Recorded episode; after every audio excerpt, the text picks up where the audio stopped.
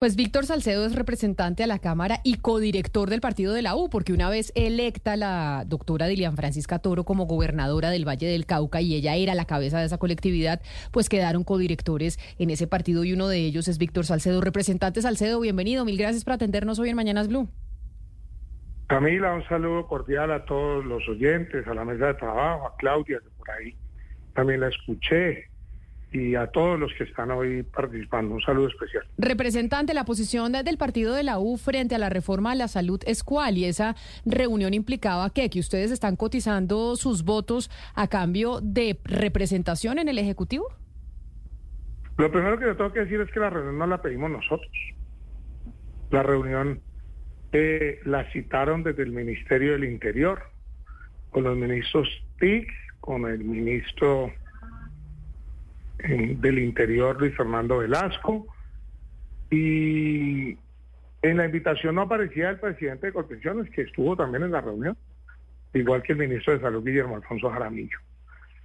Yo tengo que decir que yo participé hasta cierto punto de la reunión, y digo hasta cierto punto porque tuve una diferencia con el señor ministro eh, Mauricio Liscano, y me retiré de la reunión. Lo primero que tengo que decir es que la reunión en primer término se desenvolvió sobre los puntos que la bancada conjunta del partido había determinado que deberían incluirse en el texto de la reforma. Nosotros tenemos unos, unas preocupaciones y es que no está claro eh, quién hace la gestión del riesgo eh, sobre todo en el tema operativo y de salud, vemos con preocupaciones que hay duplicidad de funciones, que hay funciones que hoy se le eh, ponen a los centros de atención primaria en salud y que también eh, luego de proposiciones del partido de la U en la comisión séptima, también se le colocan a las gestoras de salud y o las EPS eh, irán a reemplazar a esto. Pero entonces, déjeme le interrumpo un momento porque usted nos dice algo importante y tiene que ver con la razón por la cual usted se sale de la reunión y usted dice que es porque entra en un tipo de confrontación con el ministro Liscano. Esa confrontación se debe al tema de la, pues de asegurar o no el sistema de salud por parte de la CPS, pero alguna otra cosa más pasó, o sea, o simplemente por esa diferencia es que usted dice me paro de la reunión y me voy. No, yo estoy hablando de mi presentación técnica respecto a los puntos que tratamos de mancar. Yo me retiro de la reunión porque eh, el ministro desestima mi participación porque yo estaba votando negativa la reforma. Y ellos le piden a la bancada que continúen acompañando la reforma a la salud y yo digo que nosotros tenemos pues una instrucción de la bancada conjunta de Senado y Cámara. Que si bien es cierto, nosotros atendimos la invitación como bancada de Cámara, lo que tendríamos que llevarlo a la bancada conjunta para allí tomar una decisión y no avanzar como ellos nos lo pedían. Entonces, al ministro le molestó que yo pues dijera algo que me parece eh, coherente. Y es que si nosotros nos reunimos en una bancada y tomamos una decisión de eh, proponerle al gobierno que nos sentemos en una mesa técnica y que hagamos con los asesores y con el, equipo de dos o tres congresistas eh, un trabajo, pues eh, había que suspender la participación del partido. Al ministro no le gustó, desestimó eh, lo que yo dije, yo le dije que le exigía respeto por cuenta de que yo estaba hablando como codirector del partido y me retiré de la reunión. representante Salcedo, usted está siendo muy transparente pues en esa conversación diciendo que por ahora se está oponiendo a la reforma, pero la verdad para los colombianos en este momento es muy confusa la posición de la U. En algunas plenarias han votado unos artículos, en otras no. Hay unos representantes que sí han ayudado a que el proyecto avance, hay otros, por ejemplo, senadores que han sido mucho más de oposición, eh, digamos, no se ve que son un partido en este momento unificado. ¿Cuál dice usted que en este momento es la, posición del partido respecto a la reforma a la salud? Porque, le repito, es muy confuso y yo creo que los colombianos no tenemos claro ustedes qué van a hacer en el Congreso. Usted tiene toda la razón. Hay diferentes posturas. Se evidencian en las votaciones. Yo no voy a engañar al país. Y esa es una discusión que hemos librado internamente en la bancada y la verdad es que, pues en mi caso yo no, he votado la reforma en plenaria. Eh, tengo serios eh, cuestionamientos frente a una reforma que no tiene marco fiscal.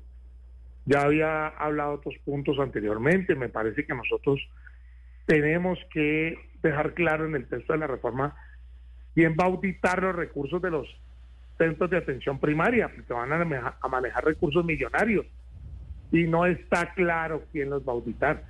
Me parece que la discusión ayer sobre el artículo 42, me parece que eso es un desastre pretender ahora que a dedos se los directores de los hospitales desde Bogotá, desde el gobierno nacional. Me parece que eso es acabar con la autonomía regional y pretender seguir centralizando eh, quién administra unos hospitales que están precisamente en la región y que se han mantenido por mucho tiempo prestando el servicio, bien sea en el nivel 1, en el nivel 2 o en el nivel 3. Sí, representante de Salcedo, pero bueno, usted dice que algunos dirigentes del partido respaldan la, la reforma y otros no. Le pregunto por los directores del partido, los codirectores del partido, ¿cuántos están con la reforma y cuántos no están con la reforma? Usted dice que no, los otros están con la reforma. ¿Cómo están internamente los directivos del partido, en este caso los codirectores, en lo que tiene que ver con la reforma, con su respaldo? Pues hay tendencias. Yo tengo que decir que hay unos que muestran mayor cercanía. Yo siento que eh, en la codirección del partido Juan Felipe Lemus y, y mi caso son los que hemos planteado mayor distancia.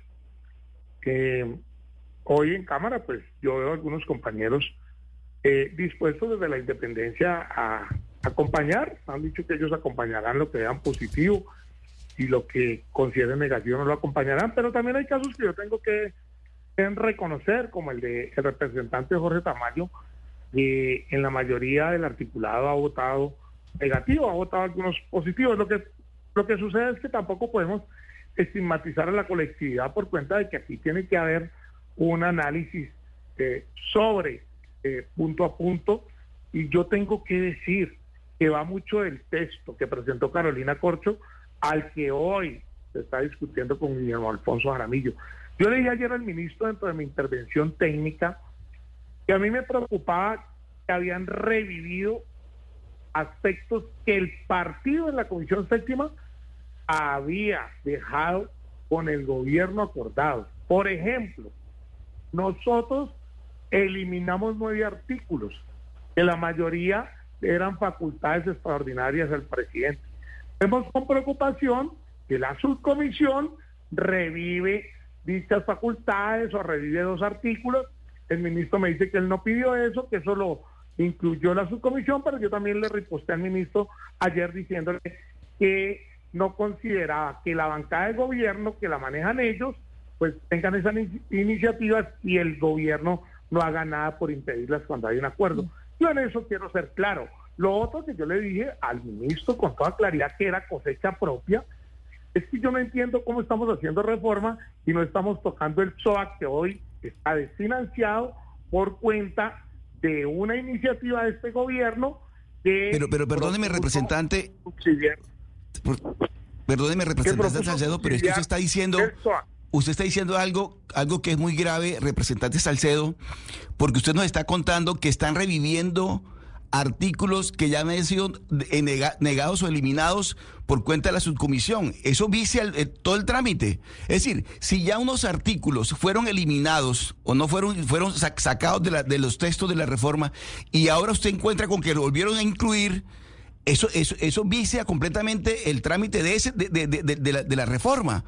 ¿Usted, usted, ¿Usted se está refiriendo exactamente a, ese, a esos puntos? Hablé ayer con el ministro y le dije, y le dije esos puntos. Consideraba que, que, no era mm, lo más claro y además le dije al ministro Guillermo Alfonso que me, me sentía conegiado. Yo de verdad vengo de la provincia y el día que repartieron la provincia como que estaba ausente. Eh, representante Víctor Salcedo, bueno, con lo que usted nos ha dicho, pues ya queda una cosa bien clara y es que no hay unidad en el partido de la U, lo cual de, pues es realmente una paradoja.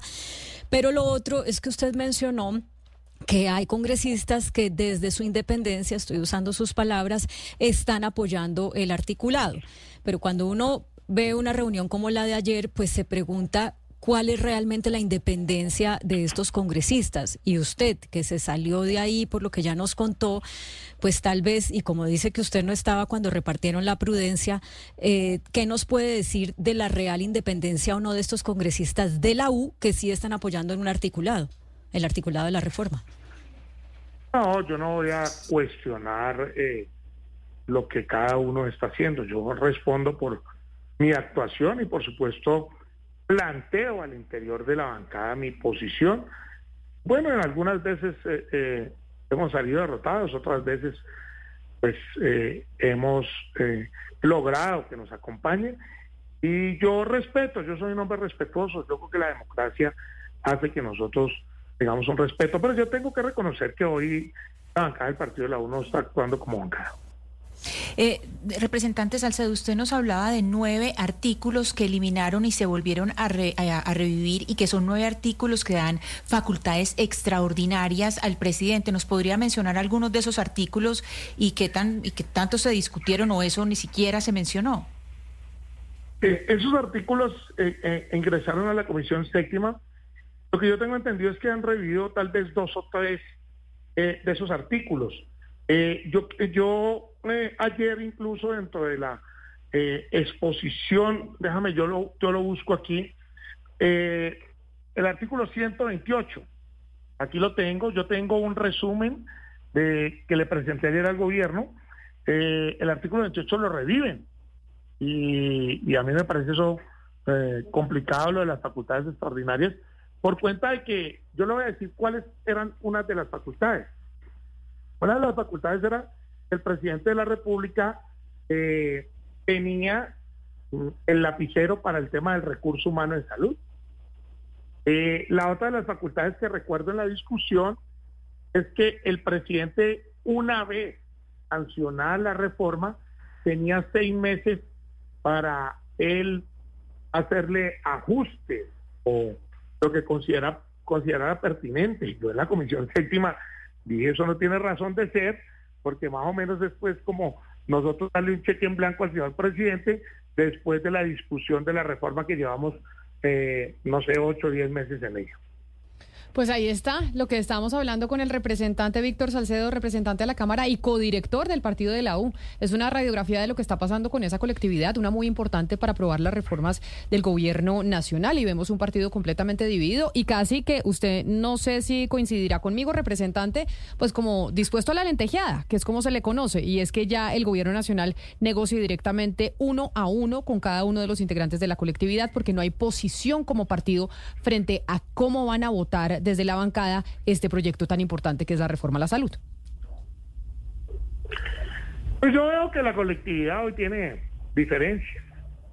Eh, yo de verdad continuaré con el tema he planteado. Yo tengo muchas preocupaciones frente a varios aspectos de la reforma. Me parece que los dos años de transición hay que tener cuidado con ello, me parece que son escasos y esa evolución hacia el nuevo sistema tiene que tener uno cuidado. Yo le dije ayer al ministro, ministro, nosotros eliminamos los fondos regionales de salud, pero usted lee el texto más adelante y se encuentra con alguna burocracia regional que no tiene razón de ser cuando se eliminan los fondos regionales. Eso es uno de los temas que están planteados, como también la organización y conformación de las redes integradas e integrales de salud. Eh, a mí me parece que uno tiene que en esto tener cuidado porque está de por medio la salud de los colombianos. Pues precisamente por eso es que le hemos hecho tanto seguimiento nosotros aquí en estos micrófonos a esa reforma. Representante Víctor Salcedo del Partido de la U, gracias por estar con nosotros. Camila, saludo cordial, gracias por la invitación y a la mesa de trabajo, a la paisana Claudia Palacios igual y a todos, saludo cordial.